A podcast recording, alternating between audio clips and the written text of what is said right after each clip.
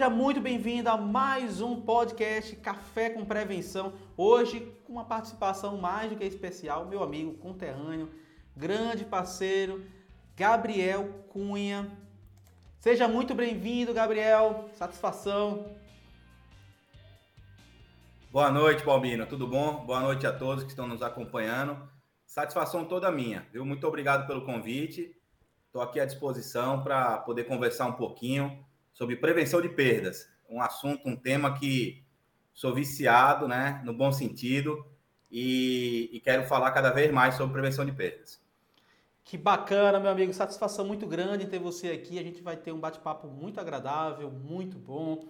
E como vocês sabem, o nosso podcast tem o intuito de trazer é, grandes profissionais para que eles falem um pouco sobre a sua trajetória, a sua carreira. O Gabriel Cunha é gerente de prevenção de perdas e riscos também da Indústrias Reunidas Raimundo da Fonte. Muitos de vocês conhecem, muitos varejistas conhecem e hoje a gente vai falar sobre prevenção de perda na indústria. Mas antes da gente começar esse, esse papo aí, eu quero, Gabriel, que você me fale um pouquinho sobre a sua carreira, como você começou realmente, não só na área de riscos, na área de prevenção, mas sim a sua carreira profissional. Como o Gabriel, onde foi que o Gabriel começou?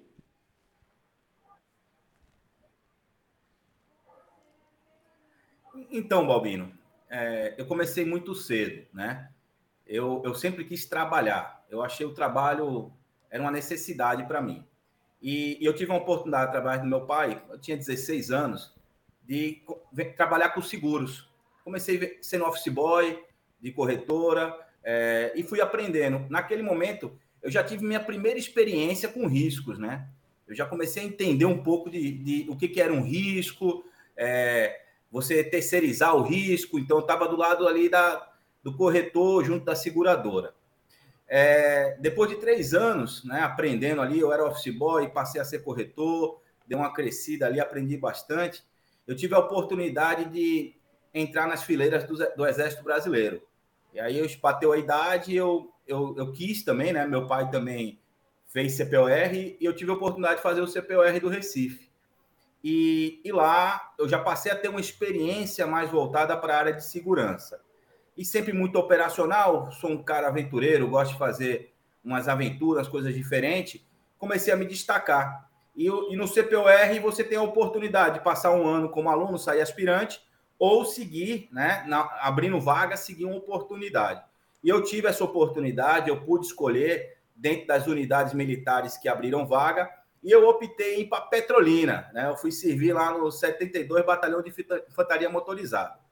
Nesse momento, meus pais fizeram um acordo comigo. Tá bom, você vai lá para Petrolina, vai, vai se meter lá na Caatinga, mas você tem que voltar, sair do exército com a faculdade. Esse era meu acordo com meus pais. Eu falei, tudo bem. Eu já fazia faculdade, né? Na época era, era administração, consegui transferir para Petrolina e fui para lá, né? Só que lá é um, é um batalhão de operações é, especiais e muito ativo.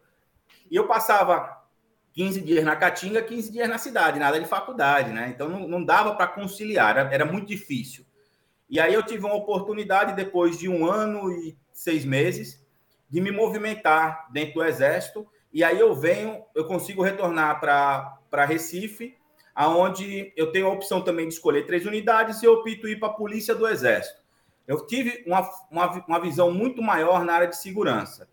E, e, a polícia do Exército tem uma característica bastante oficiais temporários, é, é, é uma área bem específica né, do Exército. E, e, e esse pessoal, muitos deles seguem para o segmento de segurança. E a gente tem uma união muito forte. E alguns desses profissionais, já com mais idade, mais experiente, eles têm essa característica de desenvolver o pessoal que está saindo. E, e, e, alguns deles, aí eu cito Denis Mocoque, é, começaram a levar para a ExpoSeg, conhecendo outras coisas. Eu já estava, eu era comandante do pelotão de investigações criminais, então estava muito próximo da área de inteligência. Chegou a hora de sair do Exército. Eu me formei em gestão de segurança, me pós-graduei em logística, como eu tinha acordado com minha família. E aí chegou a hora de sair do Exército. E o meu sonho era ir trabalhar em Suap, Balbino. Era comprar uma moto Harley Davidson oh. e ir para Suap. Só que esse sonho aí, com os, as oportunidades de salários, não dava para ser realizado. E aí eu optei em empreender. E aí abri uma empresa de segurança eletrônica. Eu posso dizer que nesse momento eu tive a primeira experiência com prevenção de perdas, né? Onde eu comecei a ofertar recursos, tecnologias para clientes que já estavam buscando soluções para prevenir perdas. Então eu tinha muitos clientes, rede de farmácias, é, loja de conveniências, onde tinham muitos produtos de valor agregado alto, né? De alto risco, os PARs, e a gente já tinha esse foco, a gente já começava a analisar. Paralelamente, eu sempre fui um cara muito curioso e buscava as metodologias. Conheci o Carlão da BRAP, é, você também, e a gente começou a buscar conhecimentos. Chegou um momento que eu recebi um convite para uma empresa de segurança, aonde eu ia desenvolver a área de segurança deles é, por ocasião da Copa do Mundo. Então, a Vezane Sandrini assumiu o contrato da, da Arena Pernambuco e eu fui convidado para apoiar eles lá. E desenvolvi um bom trabalho. E quando acabou a Copa do Mundo, a, a, a Raimundo da Fonte abriu um processo seletivo que era para encontrar um profissional para administrar e gerir a área de segurança. E aí foi um processo que demorou bastante tempo. E quando eu fui participar da entrevista, é, eles também não sabiam direito o que, que, ia ser, se ia ser um gerente, um supervisor. É, nessa conversa, a gente identificou que a Raimundo da Fonte não precisava de uma pessoa para segurança. Ela precisava inovar. Inovar numa área nova, que era desenvolver a área de prevenção de perdas. E, e nessa entrevista com o CEO e os diretores, o diretor, o CFO, diretor financeiro, comprou a ideia. Comprou a ideia. Eu fiquei respondendo no primeiro momento para a diretora administrativa, mas com o objetivo de estruturar a área de prevenção de perdas. E hoje é, eu respondo para o, o CEO, o presidente do grupo, é, que ele, ele assumiu a parte da direção administrativa com a saída dessa diretora. Então, hoje eu estou há oito anos fazendo prevenção de perdas na indústria, que é outra inovação. É outra inovação. Um pouco aí da minha história aí profissional, Bobinho. Pô, que bacana, cara. Boa. Trajetória enorme aí, muito boa. É, Polícia do Exército, servi no décimo pilotão da Polícia do Exército, ficava ali por trás da Na verdade, ele ficava por trás da décima brigada, né? Então eu servi lá. Isso. Ah, anos rebeldes da minha vida, enfim. é, pô, o Exército ensina muito pra gente, cara. É incrível. Mas a, você tocou realmente em, em, vários aspectos que a gente pode estar tá, tá detalhando, né? Mas para você ver o quanto o quão é importante, né? A inovação. Porque a indústria inovou, né? num aspecto que você falou, o varejo inovou também, mas é, é, é fantástico né, a gente ver que a projeção que a prevenção ainda bem está né, tá tomando. E aí eu queria aproveitar já para a gente começar esse bate-papo falando um pouquinho sobre essa, esse início, porque você falou, né? O, o, o CFO comprou a ideia, né? O, o, e aí você começou esse trabalho aí na Raimundo da Fonte, na área de prevenção, e eu queria que você me falasse quais foram os principais desafios e como esse, esse projeto, né, esse programa, na verdade, iniciou? É, então, foi realmente um desafio, né? Tá ouvindo bem? Tô, tô sim. Tá. Foi um desafio. Nós tínhamos lá é, a Raimundo da Fonte, né? É uma indústria do segmento de limpeza muito forte, né? É campeã. É importante, importante a gente falar o seguinte aqui. Eu queria que você falasse porque talvez algumas pessoas não conheçam, né? Então é importante você apresentar, apresenta para o pessoal saber, né? É, o grupo Raimundo da Fonte, né? Fala para o pessoal. A Raimundo da Fonte é uma empresa familiar, né? Ela tem a matriz em Paulista, Pernambuco, né? E, e tem filiais em Belém do Pará, em Horizonte, Ceará, Salvador, Bahia e agora Minas Gerais, Itajubá. Nós somos uma indústria do segmento de limpeza, né? O nosso carro-chefe na limpeza é a marca Brilux. Nós somos campeões na água sanitária no Norte-Nordeste. Na área de, de alimentos, a gente trabalha com a parte de vinagres, né? Nós somos campeões de vinagres também, com a marca Minhoto. E também temos a parte de higiene pessoal, sabonete e creme dental. Então, é, o grupo é um grupo familiar, um grupo grande, mas que eu considero ter uma, uma visão inovadora. E, e aí o que, que aconteceu? Com a minha entrada lá, a primeira coisa que eu tive que fazer era um diagnóstico. Nós tínhamos, eu tinha, eu estava assumindo a parte de segurança e uma parte do facilities, a parte de limpeza e conservação da, das unidades. E nós tínhamos um modelo que era 100% orgânico, 100% orgânico, né? Isso me dava muita dificuldade, porque o nosso core business não era fazer segurança, era produzir, produzir produtos de qualidades e entregar eles dentro da qualidade. Esse era o nosso core business. E isso me dava muito, me tirava muito tempo, né? E, e aí eu, eu comecei a fazer um diagnóstico para buscar as oportunidades, né? Como eu vinha da área de análise de risco, né, segmento de segurança, eu utilizei uma metodologia de fora para dentro. Então comecei a analisar o meu ambiente externo, minhas ameaças e qual eram minhas oportunidades, né? Então eu, eu utilizei uma ferramenta de, de qualidade, né, um análise SWOT, né, que eu acho que a maioria do pessoal conhece, e, e isso me mostrou meus pontos fracos, meus pontos fortes, minhas oportunidades, minhas ameaças. E apresentei um diagnóstico para minha diretoria. Ó, a gente está aqui, a gente tem com o que a gente tem, a gente pode chegar aqui, e o, a minha proposta é a gente conseguir estruturar a área de prevenção de perdas. Então, a princípio, eu tinha só os orgânicos, é, eu tinha muita, muitos profissionais que estavam se aposentando, todos eles muito esforçados, aprendi muito com eles, e, mas já estavam no final de carreira, né? Então, é, era uma mudança, eu estava fazendo um processo de mudança. E, e muito voltado para ameaça externa. Então, essa era a característica, esperando naquele negócio, aquela visão de security, né? De segurança, de aguardando as ameaças, preparado para as ameaças, né? Ameaças essas que a gente não sabia que podia acontecer. É, é um bandido que vai entrar dentro de uma fábrica para roubar água sanitária. E aí a gente começou a mostrar essa cultura que, poxa, será que essa ameaça existe? A, a probabilidade é alta, é baixa? Né? Comecei a explicar isso e mostrando que a gente tinha uma outra oportunidade, certo? Que hoje se fala muito, que é eficiência operacional. Né? Então a gente faz essa migração, a gente está fazendo essa migração, né?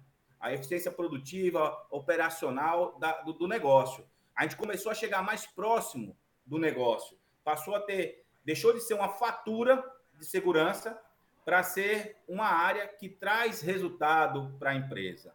Lógico, isso é uma construção. Só é a área de segurança, de prevenção de perdas que faz isso? Não. Então aí a gente teve uma trajetória.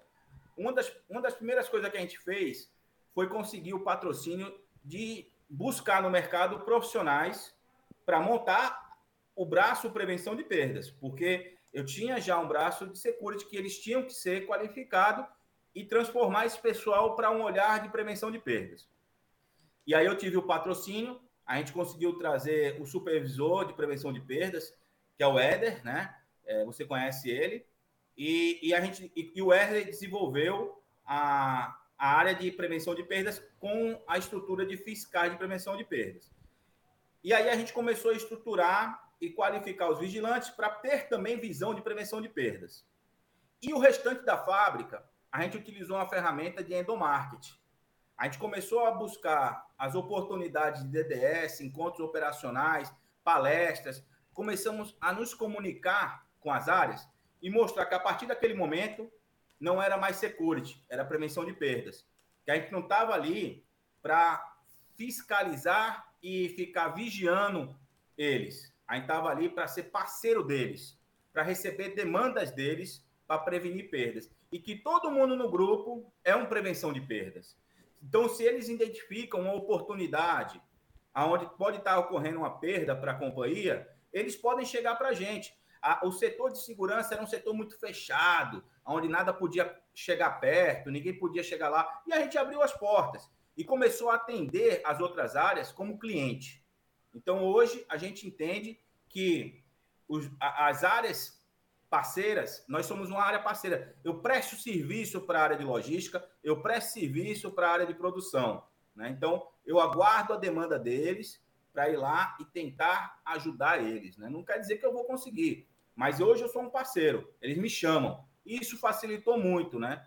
A gente recebe alguns nãos, a gente tem que ter resiliência, por mais que a gente entenda, poxa, o caminho é esse, tem que ter resiliência, tem que saber jogar. e sempre se colocar na posição para receber a bola, se apresentar para o jogo. Né? Se apresentando para o jogo, as coisas ficam mais fáceis. Tirar aquele bloqueio. Existia um bloqueio muito forte, Bobino, da segurança, sabe? Ninguém pode chegar, ninguém pode ver, e a gente quebrou isso.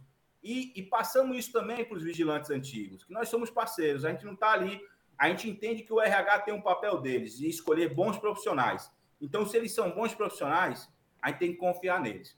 E outro fator muito importante foi a cultura Raimundo da Fonte. Então, a cultura Raimundo da Fonte é, ajudou muito, porque a cultura da Raimundo da Fonte é uma cultura boa, é uma cultura que confia no colaborador, que valoriza o colaborador e acredita que um negócio bom é um negócio que é bom para ambas as partes. Então, não adianta ser bom para Raimundo da Fonte e não ser bom para o nosso parceiro.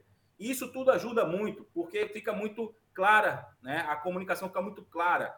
E, e, e também eu me associei muito a essa cultura. Então, um pouco aí do que aconteceu na Raimundo da Fonte, o que acontece, né? É, nas filiais, a gente trabalha muito à distância, mas nós temos sempre uma liderança na filial que faz esse papel da gente e uma comunicação. A gente trabalha muito na comunicação. Quanto mais se comunicar, melhor, porque ali mesmo a gente trata o problema. Um pouco disso aí, Bobinho. Muito bom. O teu áudio tá perfeito, Gabriel. Agora o pessoal falou que travou. Para mim aqui na retaguarda, eh, na plataforma que a gente utiliza, ela não está travada, mas eu estou olhando aqui no YouTube, realmente travou a tua imagem. É, mas o áudio está perfeito, tá? É, todas as colocações suas foram muito boas.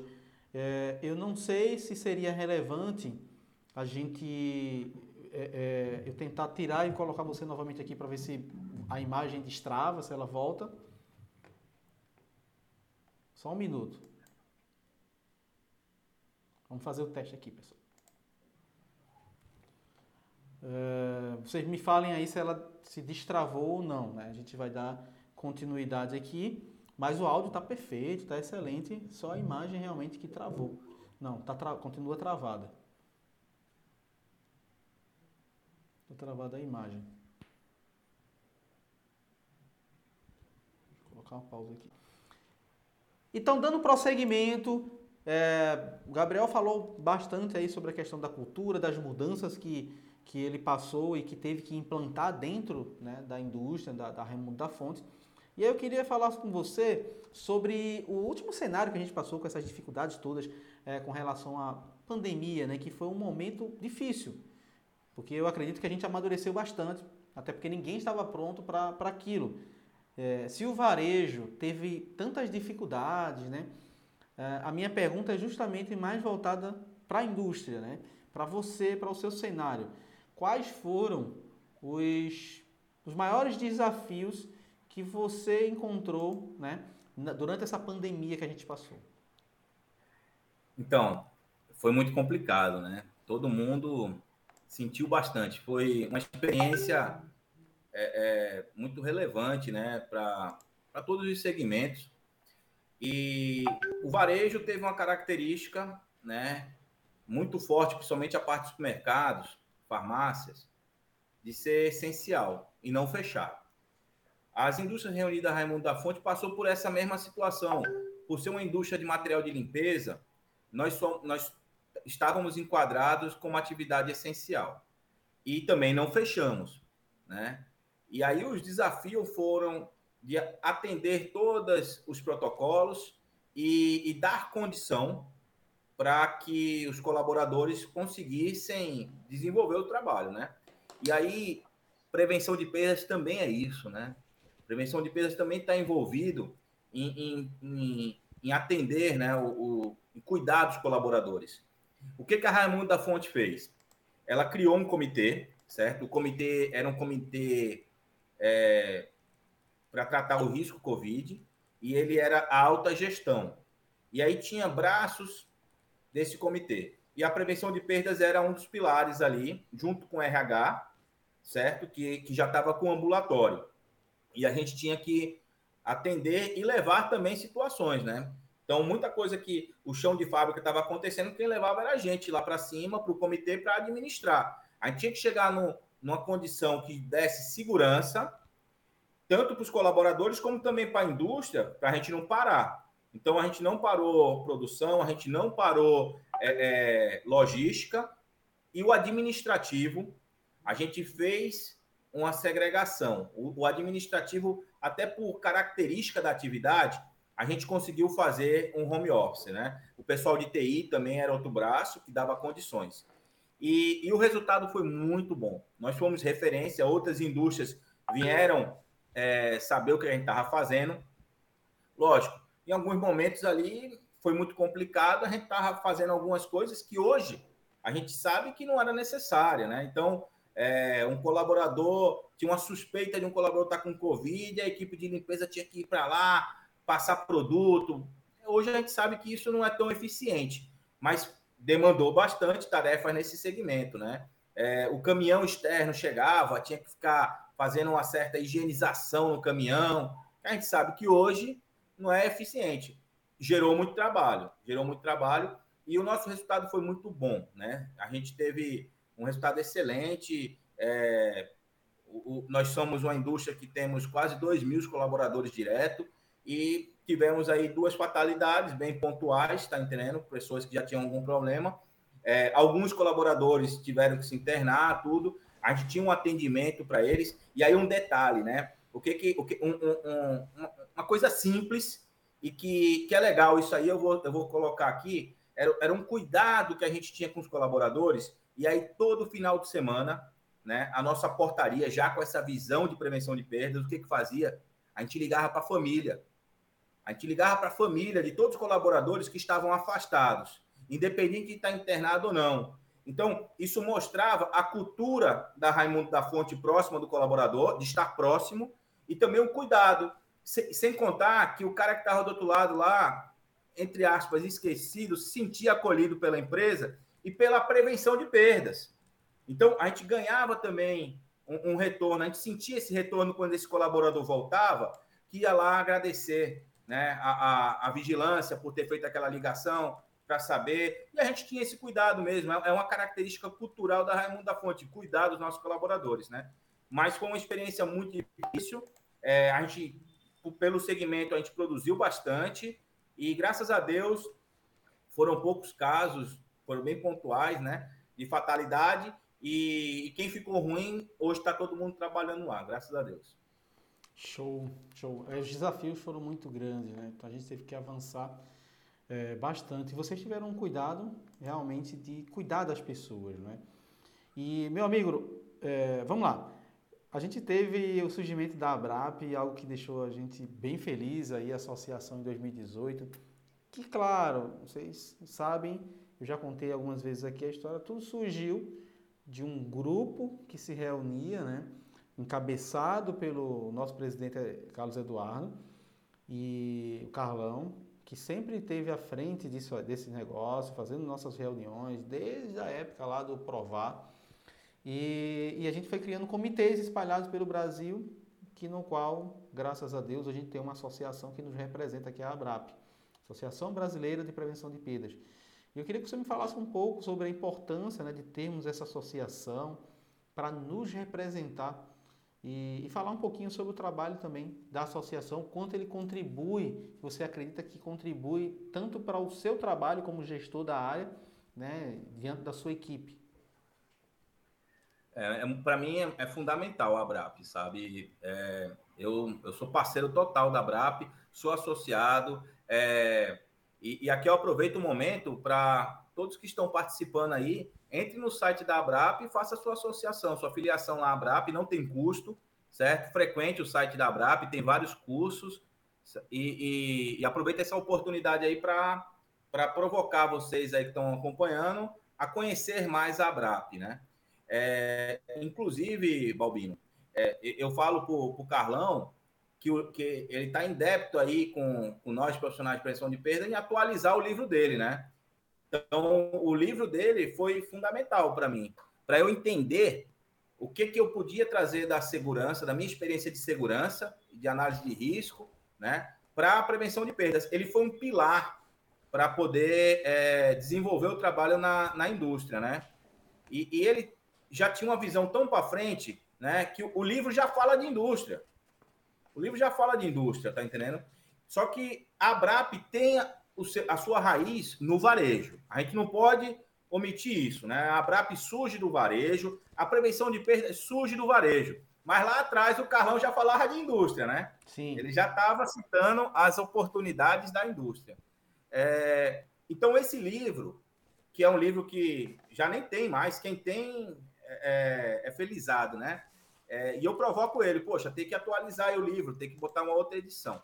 É, foi um pilar para a gente implantar lá a prevenção de perdas.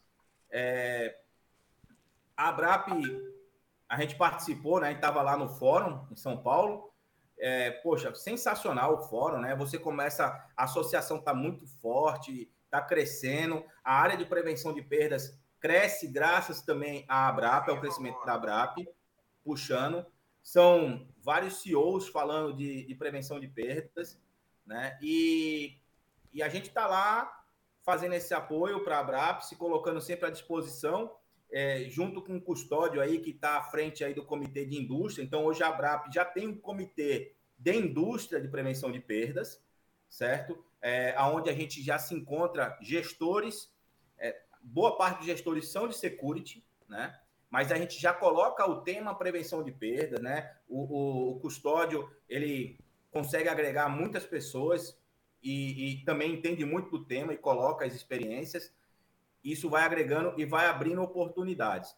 Eu acho que todo profissional de security ele tem que ter uma lupa na oportunidade de prevenção de perdas, né? Eu tive essa visão lá atrás e, eu sou muito grato à Abrap por ter tido essa visão, né? Eu acho que é, ainda tem um, uma, uma visão de que a segurança é uma fatura, né? A segurança está ali aguardando um problema e não interessa qual é o problema que a segurança resolva, né?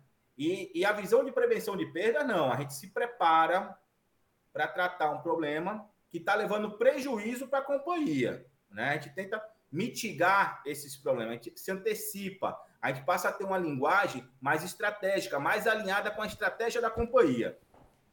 E isso valoriza muito o setor. Eu acho que é, essa lupa é importantíssima. Então, poxa, é interessante. O cara tá ali, tá começando a carreira, é, saiu do exército, eu vou colocar até uma situação muito particular. O soldado, o cabo, ele quer fazer um curso de vigilante. Ele quer ir lá. Pô, perfeito. Eu acho que é interessante, é conhecimento. Mas vamos ficar observando também o, o restante do mercado. E hoje a prevenção de perdas é uma oportunidade. Né? Você tem ali a oportunidade de ser fiscal de prevenção de perdas, líder de prevenção de perdas, dentro, já tem aí um, um plano de carreiras, já, tão, já tem empresas construindo um plano de carreiras. Lá na Raimundo da Fonte, o Éder já construiu o plano de carreira de fiscal prevenção de perdas, é, júnior, pleno, sênior. Então, já tem uma, uma, uma, estrutura de carreiras dentro. É, já se fala muito nas oportunidades que estão abrindo. Então, já tem diretores de prevenção de perda no mercado. E vai ser uma tendência. Vai ser uma tendência. E a Abrap está assumindo esse papel e com muita competência, sabe, Balbino? Eu acho que é, é, fundamental. Os cursos da Abrap são excelentes, né? São profissionais aí calejados já que levaram muita porrada na cabeça para chegar onde chegaram.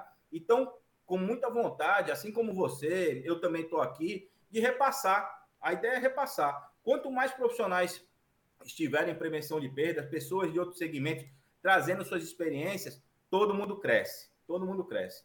Então, eu sou muito grato por fazer parte da BRAP, eu aprendo muito e, e também muito grato por estar podendo repassar os conhecimentos aí através da BRAP também. Muito bom, certíssimo.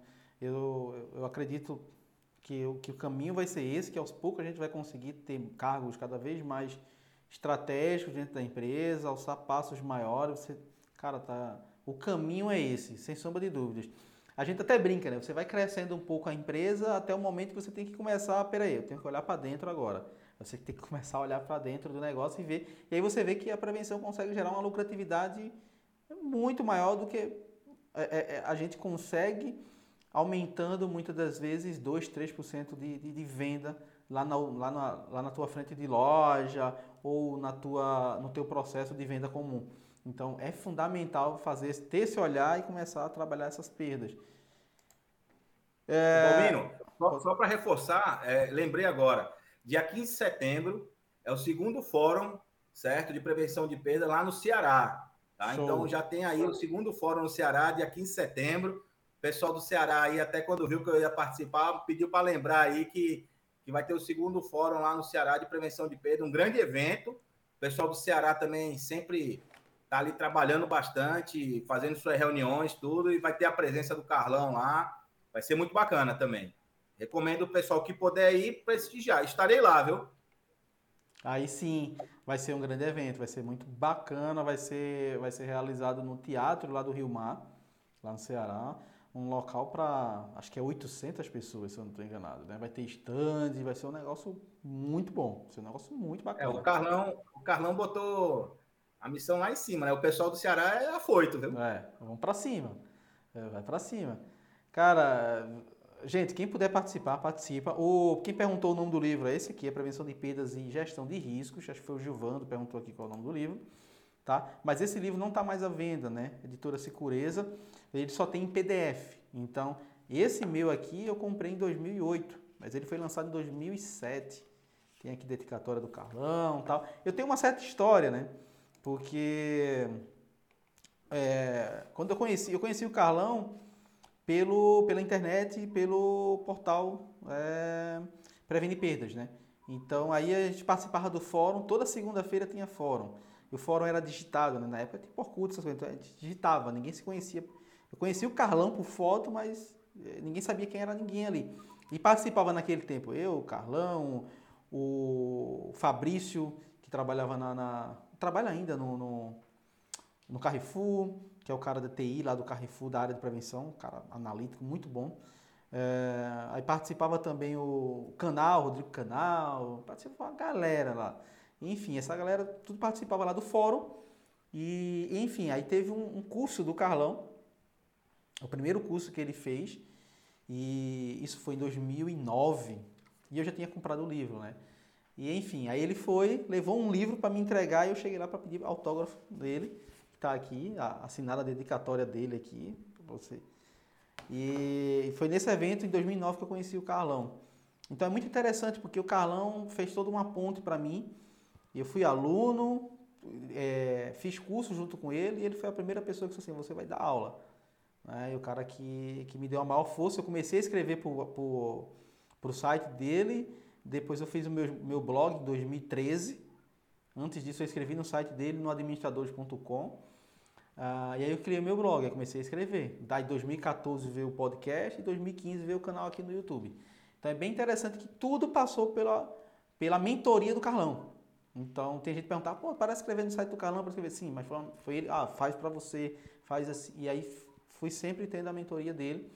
Os cursos que eu fui fazendo depois, desenvolvendo sozinho, foi com a ajuda dele. Tudo que eu tenho, né, com relação. Tenho duas pessoas que eu dedico muito, né? São dois mentores na minha vida foi o Carlão e o, e o Ivan, que foi meu professor, é, grande Ivan Gomes, que eu já entrevistei aqui. Então, foi dois mestres que eu tive, de vários outros também, mas esses daí foram pessoas que sempre estiveram do meu lado e sempre me ajudaram. Sou muito grato a eles até hoje.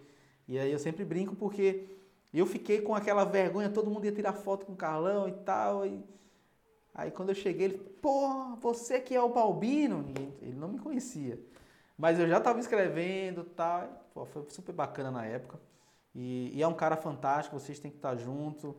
Tiver a oportunidade de fazer curso, tiver a oportunidade de participar da BRAP, gente, absorva o máximo. Porque quando eu comecei não tinha isso, Gabriel quando começou não tinha isso, a gente não tinha essas informações. Hoje a gente faz o possível para levar conteúdo para vocês. Então aproveitem. Esse livro aqui hoje em dia só tem em PDF. Carlão está tá atualizando aí, está prometendo um novo livro, né, Gabriel? Faz um tempo. Mas vai sair. Segundo ele, vai sair. Vamos cobrar dele. Vocês aí vão lá na, na, no Instagram ou no LinkedIn dele e falam, Carlão, tá devendo mais um livro. Então vamos fazer pressão pro cara. Balbino, Simone está perguntando aí como é que eu mostro os números da prevenção de perdas para a diretoria de operações. Vamos lá. Certo? Então vamos lá. É, como toda companhia, né, nós temos os nossos é, indicadores, tá? E, e, a prevenção de perdas é muito nova. Na Raimundo da Fonte está há oito anos, a gente está desenvolvendo a prevenção de perdas. Hoje, a gente trabalha com projetos, certo? Então, isso para critério de indicador, tá, Simone? Então, o que, que acontece? A gente faz um acordo no começo do ano, quais são as entregas que eu tenho que, que, eu, que eu tenho que fazer durante o, o ano seguinte, né? E, e, aí a gente vai monitorando essas entregas. É, isso aí é para critério de avaliação, de indicador de desenvolvimento do setor, né?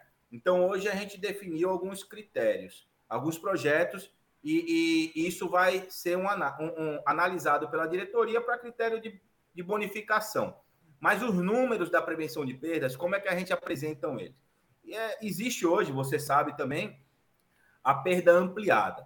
Então, na DRE da companhia, ali aí tem a rubrica de perdas. Essa rubrica de perdas é um número que não contempla a perda ampliada, certo?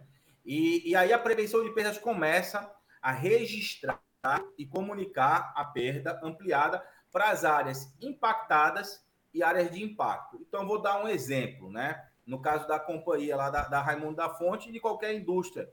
É, a gente prepara um caminhão, esse caminhão está carregado e a missão desse caminhão é entregar aqueles produtos com qualidade no cliente, que no caso é o varejo. Mas por algum motivo esse caminhão teve que retornar. Ele, teve, ele não conseguiu cumprir aquela missão. E ele vai retornar para fazer uma reentrega. Então a reentrega é uma perda ampliada. Tá? E aí, como é que eu consigo quantificar financeiramente, certo? Esse, é, é, essa perda. Não é fácil. Eu vou ficar lá medindo quantos quilômetros o caminhão rodou, quantos ele vai voltar, o valor daquela entrega. O caminhão não sai só com uma entrega, ele pode sair até com 10 notas fiscais. Então, eu não posso ter esse tempo. O que, que a gente fez?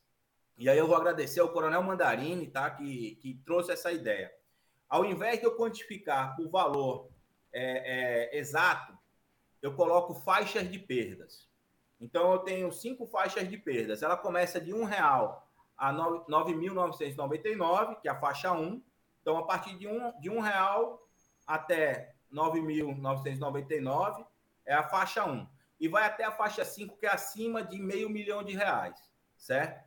Aí eu vou classificando. Então, fica muito mais fácil para a minha operação de prevenção de perdas, que está ali monitorando vários tipos de perdas ampliadas, classificar financeiramente o valor dessa perda, certo?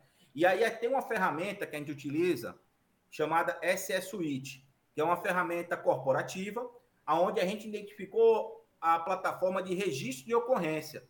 Então, toda perda ampliada hoje, a gente consegue medir gerando registro de ocorrência. E aí eu tenho um BI, eu tenho um BI que eu consigo fazer reuniões gerenciais, alimentando a área aonde ela está tendo perda, que é uma perda que o gestor da área muitas vezes não consegue ver. Ele, ele, ele não consegue ver, e aí eu gero oportunidades para ele, certo? Eu gero oportunidades para ele. Aí ele, nesse caso de reentrega, ele vai analisar se a área dele de rastreamento está tendo alguma, alguma pendência ou tem alguma oportunidade para mitigar isso. E eu consigo classificar qual é o tipo de perda que está acontecendo mais, qual é o tipo de perda que ele perde mais financeiramente e qual é o tipo de perda que ele tem mais é, criticidade, que eu classifico por todos esses pontos. Então, são esses números que eu, que eu, que eu, que eu coloco e eu não levo só para a minha alta gestão. Eu levo para a minha gestão operacional mesmo, para os gerentes, para os meus parceiros. Porque, mais uma vez, eu falo, eu sou prestador de serviço desses caras. Então, eu tenho que estar alimentando eles, eu tenho que alimentar o gerente e os supervisores de produção, eu tenho que estar alimentando com conhecimento de perdas o gestor de logística e o supervisor de logística, né? Então, esse foi um trabalho que a gente conseguiu trabalhar muito bem a perda ampliada e deixar bem claro para eles o que, é uma perda ampliada, né? Então, é uma forma que a gente mostra os números para a alta gestão e para os gestores. Acho que Deu para dar uma pincelada aí, né? Muito bom, muito bom, Gabriel, isso mesmo. É, então, boa, boa colocação que você fez aí. Eu acho que deve ter tirado aí a dúvida da nossa colega. Quem tiver mais alguma pergunta, pode colocar, tá, pessoal? Aproveita o chat aí para mandar pergunta. É, quais são as principais competências de um profissional de prevenção de perdas para você, Gabriel? Isso voltado para a indústria ou para qualquer outro segmento? Tá, vamos lá. É, isso foi um desafio, tá? Quando a gente foi montar a prevenção de perdas, né? é, como a gente, a gente tem uma, uma visão ali no, no, Esse é particular meu, tá? No, no varejo, aquela. Aquele prevenção de perdas com um olhar até um pouco mais ostensivo. E, e eu tinha que mudar um pouco isso, porque eu já estava mudando a área de security para prevenção de perdas, que já tinha muito esse papel, já tinha muito essa, essa cultura do, das outras áreas olhar a, a, a, segurança com esse olhar ostensivo, policialesco, né? E, e o trabalho do fiscal de prevenção de perdas e do homem de prevenção de perdas, né, em geral, na indústria, é um prestador de serviço. É um prestador de serviço. Não tem para onde correr. A gente está ali protegendo muito mais os procedimentos, as pessoas, do que o, o, produto acabado no final, sabe? Então, se, eu, se teve pessoas, uma indústria, ela tem muito procedimentos operacionais, certo? E aí é, tem um valor agregado nesse procedimento. É como se fosse a fórmula do produto, de como fazer o produto, né? A receita. A gente chama muito a receita do produto. Procedimento operacional é a receita de como fazer o produto. E se, se isso tem uma quebra, né, uma ruptura desse procedimento, a possibilidade de eu gerar perda no final, seja de matéria-prima, seja de, de, de, uma devolução, é muito grande, certo? Então, eu tinha que ter um profissional que fosse diplomata e tivesse visão analítica. Então, eu não podia ter um cara fechadão, tinha que ter um cara que soubesse conversar, tivesse uma boa linguagem, uma boa comunicação, certo? É, para poder ganhar né, o, o, nosso cliente. Ele tem que ser comercial. Eu, eu, utilizo muito o termo diplomata, né? Ele tem que saber chegar nos locais, atender, receber um não, ver uma cara feia, o cara incomodado e não desistir. Tem que ser persistente. Ele tem que ter é, uma boa comunicação e uma visão analítica. Isso, isso é fundamental. A visão do cara tem que ser uma visão que ele tem que estar tá olhando para um canto e enxergando outra coisa também, certo? Não pode deixar passar, certo? É, qualquer situação pode gerar uma perda. O cara está fazendo uma ronda, o fiscal pressão de perda está fazendo uma ronda no galpão e começa a identificar uma goteira. Isso pode gerar uma perda absurda. Então ele não pode estar tá só olhando uma única missão, ele tem que ter essa capacidade analítica, sabe? Eu acho que capacidade analítica, boa comunicação é importantíssimo para um profissional de prevenção de perdas, principalmente na indústria. Ele tem que saber se comunicar muito bem com as áreas. Pô, que, que, que, que colocação perfeita, cara. É isso mesmo. O, o, Jerônimo chegou aqui já chutando. Olha a pergunta do cara, né? Como estruturar né, a prevenção de perda na indústria? Essa, essa é a pergunta de milhões. Tá Tudo bom, Jerônimo? Prazer imenso aí, tá? Legal você estar tá aí com a gente.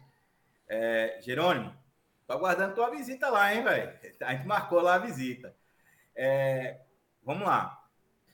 Tá, é bem complexa, né? Bem aberta, tá? Mas eu acho que a primeira coisa, Jerônimo, é falar de prevenção de perdas.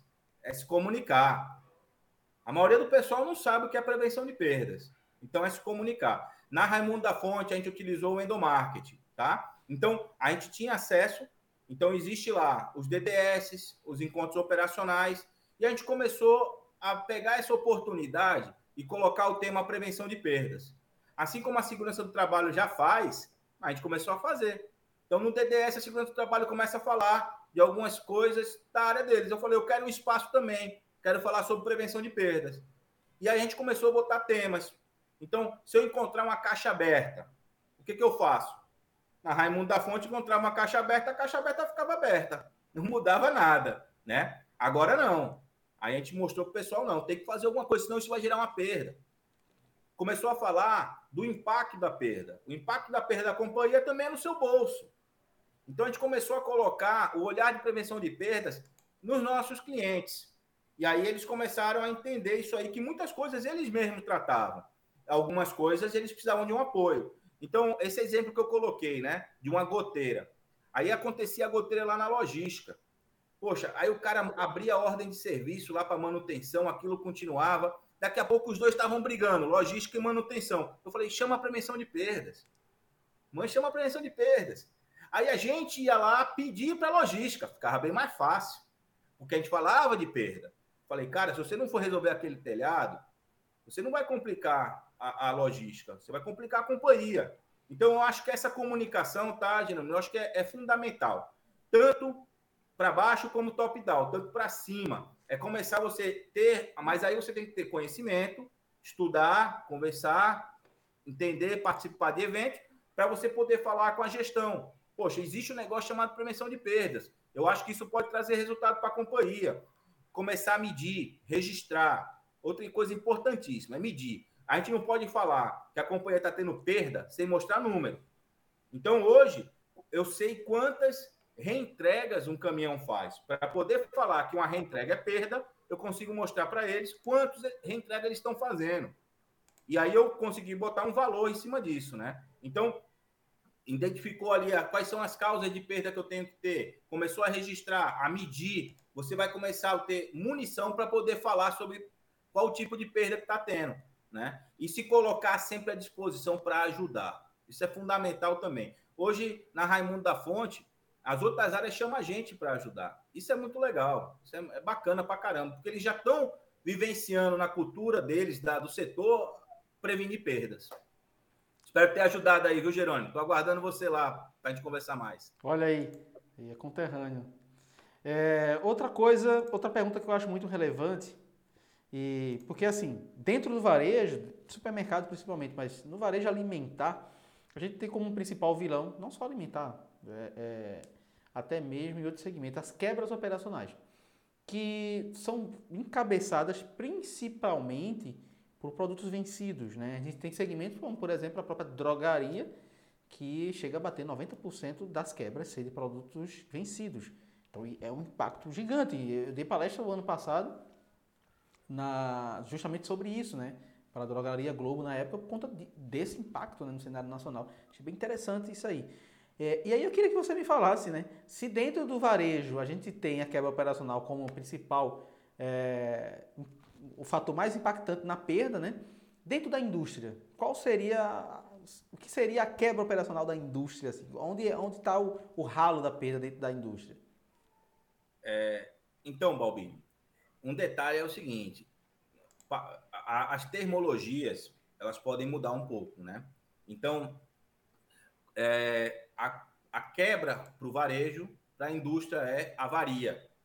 Então, lá na Raimundo da Fonte, a termologia que a gente utiliza é avaria e que muitas indústrias também utilizam, né? Então, a gente tem que também pegar a metodologia do varejo, aprender com o varejo e adequar para a indústria. Isso foi uma oportunidade. Inclusive, na, na, nas perdas ampliadas, né, as classificações de perda ampliada, é, a gente utilizou a mesma nomenclatura, mas a classificação dela a gente mudou. Né? Então, a perda de estoque, por exemplo, a gente teve que ampliar ela para a indústria. Não era só estoque, era mais coisa que estava lá dentro, que no varejo é mais resumido realmente para o produto acabado. Né? E a gente tinha matéria-prima, tinha outras coisas. Mas a gente manteve a metodologia do varejo, né? É, e, e, e, nesse caso da, da quebra, por já ser uma termologia é, raiz da indústria, a gente migrou para a avaria.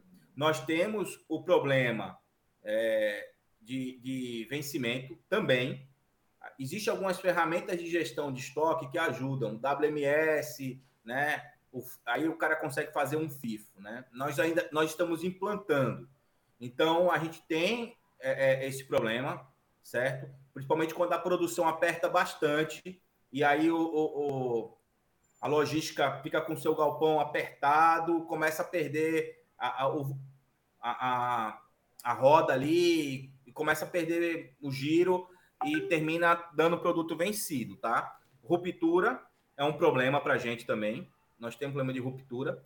E, e a avaria na indústria ela não é só uma movimentação, ela pode acontecer decorrente do processo produtivo, tá? A gente tem a área de qualidade que está ali nesse meio, meio campo ali, validando o processo produtivo. Só que alguns produtos, por questão de variação químicas, é, muitas vezes eles são produzidos, são entregues para a logística, eles passam por uma quarentena para depois receber o ok da qualidade. Então, a gente pode, nesse meio tempo, não receber o ok da qualidade. E aí é um produto que vai ser descartado, certo? A gente vai ter que tratar o descarte dele. Ele pode ser tentar fazer um, é, é, uma recuperação dele, mas a, ele pode ter a tendência de descarte, né?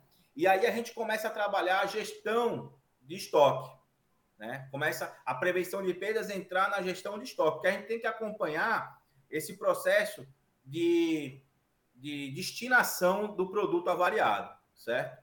Então, é um, é um, é um ponto crítico aonde a área de prevenção de perdas deve atuar na indústria, certo? É aquele produto que vai ser destinado para descarte, é importante estar próximo. Não que essa área tenha a ser de responsabilidade da prevenção de perdas, pode ser, certo? É uma oportunidade de repente, mas que tem que estar próximo é importantíssimo. A prevenção de perdas tem que participar da, da, das operações como validador. Ele tem que validar se aquilo dali vai sair. Por quê?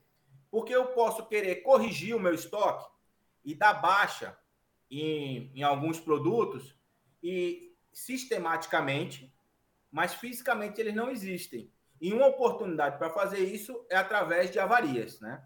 Então, nós temos esse problema também, um pouco mais complexo que no varejo, tá?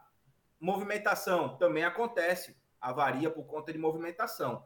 Mas hoje, como a gente já está medindo, é, a gente tem muito mais problema de avaria dentro do estoque do que de transporte, né? Muito menos de transporte. É muito mais dentro do nosso estoque ali e por conta de processo produtivo que dá algum problema, né? É, a gente está com um, um porta-pallet de oito andares. Se vazar uma garrafa lá no, no, oitavo andar, ele vai comprometer toda aquela coluna de, de produtos, né? Então, e aí a gente começa a medir o impacto porque são é, é, posições pallets que vão ficar um tempo sem poder se mexer, é, movimentar, né? E aí tem a movimentação dentro do estoque, porque aqui dali está sistematicamente dentro de um estoque pronto para venda, e aí ele tem que ser movimentado para um estoque de perda, né? Ou, ou de avaria. E, e, hoje a prevenção de perda na Raimundo da Fonte está entrando nesse processo como validador, aonde esse é, é, esse depósito de avaria, essa movimentação sistêmica, a prevenção de perdas está participando cada vez mais para validar e mitigar perda, né? Ótimo. Uma pergunta aqui do, do Adilson, colocar aqui a pergunta dele. É, uma equipe bem gerenciada diminui os riscos de perdas. Né? Perguntou, como podemos orientar fiscal, que seria o vigilante, sem gerar uma, uma dúvida por falta de conhecimento, por ser recém-chegado. Legal, Adilson. Forte abraço para você aí. O Adilson trabalha conosco lá. Ele está em Minas Gerais, falando com a gente de Minas Gerais. É uma satisfação, viu, Adilson, estar você aqui. Eu acho que é, você já faz esse trabalho bem feito aí em Minas Gerais, tá? Sua comunicação é muito boa. E é comunicar. E outra coisa, o cara chegou, bota ele do seu lado, entendeu? Coloca ele do seu lado. Se ele está indo assumir um posto noturno, não bota ele no posto noturno de cara, bota ele no diurno, certo? Acompanha ele nas rondas. Então, mostra ali as oportunidades de, de, de perda que você já tem conhecimento, né? É, o que, que é importante ele olhar. A gente já trabalha com algumas ferramentas que ajudam bastante isso, né? Então, o rondante vai fazer uma ronda, a gente tem um, um, um checklists em pontos estratégicos. Então, o rondante não está olhando só ações de security. Ele vai olhar se tem uma cerca danificada, se tem uma área vulnerável, uma porta aberta, um equipamento ficou ligado. Mas ele está olhando se está tendo vazamento, tanto de produto acabado, como também nos nossos tanques, certo? E é conversar bastante, Adilson. Eu acho que é conversar. A gente sabe que o pessoal é, que vem da vigilância, ele está com essa visão de security e botar o cara do seu lado. Eu acho que você você já tem a experiência e é repassar a experiência. É isso que o Balbino está fazendo, o que eu estou fazendo, é repassar a experiência. Ninguém chega com os conhecimentos. Sim, mas um detalhe: permitir o erro. Você só aprende se você errar. Então, se esse cara que chegou ele errou, não adianta chegar lá e crucificar o cara. É mostrar para ele que ele errou, ele entender que ele errou, e eu tenho certeza, ele nunca mais vai cometer esse erro, certo? E ele tem que saber que você, como líder dele, está do lado dele, para ele confiar em você, certo? Isso aí eu aprendi com o meu presidente. O cara que é um bom profissional, todo mundo vai errar, mas o bom profissional só erra uma vez, certo? Principalmente quando ele entende que ele errou. Beleza? Espero ter atendido aí, viu, Adilson? Top, muito bom. É, pessoal, a gente já está chegando no finalzinho, quase uma hora aqui de entrevista no podcast, né, na gravação do podcast, que é o episódio que vai para o Spotify. É, só para vocês entenderem. E eu vou selecionar mais uma pergunta aqui para que a gente possa é, ir para a etapa final, tá? Pergunta aqui do colega Spartacus. Ó. Os principais pontos para se atentar para reduzir a perda líquida no inventário, ou seja, perda de inventário, vamos dizer assim. Quais seriam os principais pontos? Então, vamos lá. É, essa perda do inventário, né? A perda do inventário é um dos números que vai ser colocado na DRE. Essa é uma perda que é uma perda é, é, que é trabalhada, é identificada, vai ser utilizada e deve ser utilizada como a perda utilizada na rubrica da DRE, certo? Então, o natural de toda a companhia é fazer o inventário. Com um, um dos propósitos do inventário é identificar essa perda para colocar na DRE. O outro propósito no inventário é enxergar um mar de oportunidades que esse conhecimento vai trazer, certo? Então, o, o, inventário é uma experiência, certo? Aonde é, os profissionais vão identificar oportunidades. E aí tem que ter uma visão analítica, tem que não é só olhar esse número, que é o que muito acontece. O pessoal chega, faz o inventário, encontra um número de perda, certo? Pega essa perda, joga para a DRE e joga a responsabilidade por cada logística. Ó, isso aqui vai ser o teu resultado de inventário, você vai perder seu PPR, se tiver PPR, ou, ou tome pressão no, no, no cara da logística. Só que por trás do inventário, você tem uma grande oportunidade, certo? É uma experiência. No caso da, da indústria, a, a, a indústria não pode estar rodando para fazer o inventário. No caso das lojas, as lojas não podem estar funcionando para fazer o inventário. Até pode, certo? Mas tem que ser muito detalhado, é mais complexo, mas dá para fazer. Dá para fazer. Na, na, indústria dá para fazer rodando? Uma parte dá para fazer rodando. Existem oportunidades. E são essas oportunidades que a gente identifica fazendo o inventário, certo? Então, vou dar um exemplo. Você pode fazer o inventário segregado, tá? E, é, e são essas oportunidades que vai fazendo com que você reduza a perda do inventário. Tá? Quanto mais áreas e você buscar parceiros para fazer o inventário, vai te ajudar bastante. Eu acho que o inventário bem feito é um inventário onde participa é, profissionais da companhia, porque sabe ali onde está acontecendo, e também tem uma empresa terceirizada especializada dando esse suporte para acontecer o inventário. E aí cabe a, a, um grupo de inventário, né, o grupo que, que faz o inventário da companhia, pegar o resultado, analisar o resultado, não ficar só preso com aquele resultado de perda, mas sim com as oportunidades, criar plano de ação, fazer é, é, monitoramento dos planos de ações, e eu tenho certeza que isso vai melhorando o resultado da acuracidade dos inventários. Concordo totalmente. E, e assim, você, como, como cara da área de prevenção, sempre vai ser o cara que vai analisar. A gente sempre brinca com relação a isso, mas é algo importante para vocês entenderem.